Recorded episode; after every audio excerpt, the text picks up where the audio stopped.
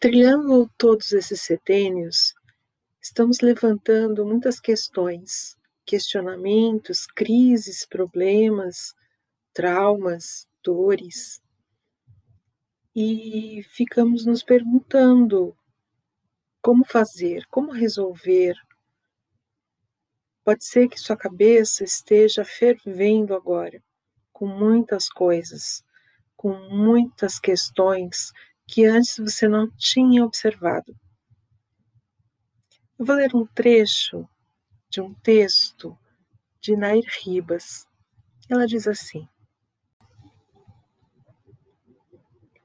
Para que o processo de conscientização prossiga, é preciso sair do ponto de estagnação e, em termos de consciência, o impulso para a vida dele é dado pelo eu, inicialmente por meio do pensar, já que é o eu quem, no íntimo da pessoa, faz perguntas e busca respostas.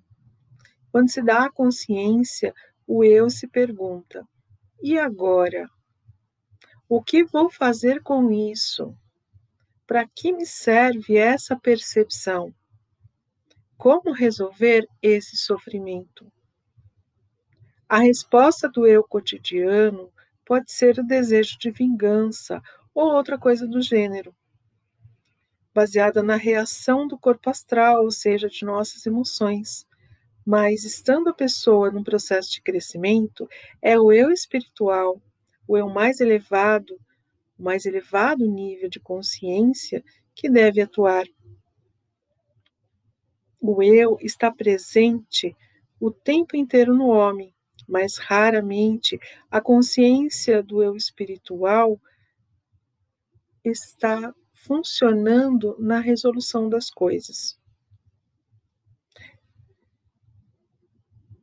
Então, assim, baseado nessa percepção, nessa colocação da Anair, né, o que eu digo para você é: não tenta resolver as coisas com a cabeça deixa a sua parte sábia falar. Se conecte com a sua parte feminina, aquela que a gente trabalhou anteriormente, sua intuição, escute a sua intuição. Olhe para as questões de um lugar onde sua conexão, seu equilíbrio, conexão entre o espiritual e o terreno vai estar acontecendo, porque assim você vai conseguir olhar de um outro lugar, senão você vai olhar só com sua mente. Anair também diz assim: Assim, o despertar do eu, eventualmente causado por um estímulo externo, pode advir também do íntimo, quando é o próprio eu responsável pelo processo. Ele mesmo, por meio da verdade, irá atrair o que deve surgir como espelhamento. É isso o que a pessoa realiza no processo terapêutico biográfico, em que sua história de vida passa a ser a sua pesquisa. Que é o que a gente está fazendo. Então, como nós estamos usando nossa história de vida como pesquisa, nós não podemos ficar presos à parte racional, nós precisamos deixar nossa parte intuitiva falar para que nós possamos acessar outros níveis de consciência e olhar para essa história de um outro jeito. Então, nesse setênio, para te ajudar a melhorar, a ver essas coisas de uma outra forma, vamos começar então se organizando, né? Porque é um ponto importante desse do próximo setênio, a ordem, a organização.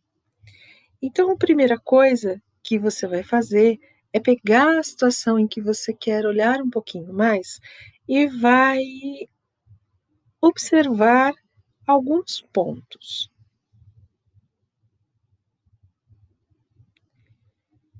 O que eu quero e posso dentro dessa situação? O que eu não quero e não posso dentro dessa situação?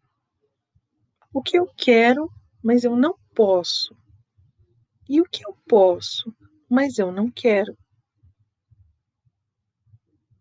Pegue essas questões, responda essas questões e verifique o que você está precisando clarear, tomar as decisões que você precisa. Eu vou deixar aqui um impresso para te ajudar a analisar. Você pode imprimir, você pode apenas copiar e você vai analisar várias questões da sua vida. Querer é diferente de agir. Então eu posso querer alguma coisa, mas não agir. Ou eu posso agir, mas não querer. Então, quando a gente observa isso de uma forma mais clara, fica mais fácil de buscar soluções. Então pense agora no seu querer e no seu agir. Quando estamos fazendo isso, nós estamos integrando três qualidades da nossa alma: o pensar, o sentir e o querer. Então, quando o meu eu começa a tomar decisões de ação baseado nesses três pontos, elas vão ser ações conectadas muito mais ao seu eu espiritual, ao seu eu verdadeiro, do que ao seu ego. Então, bom trabalho.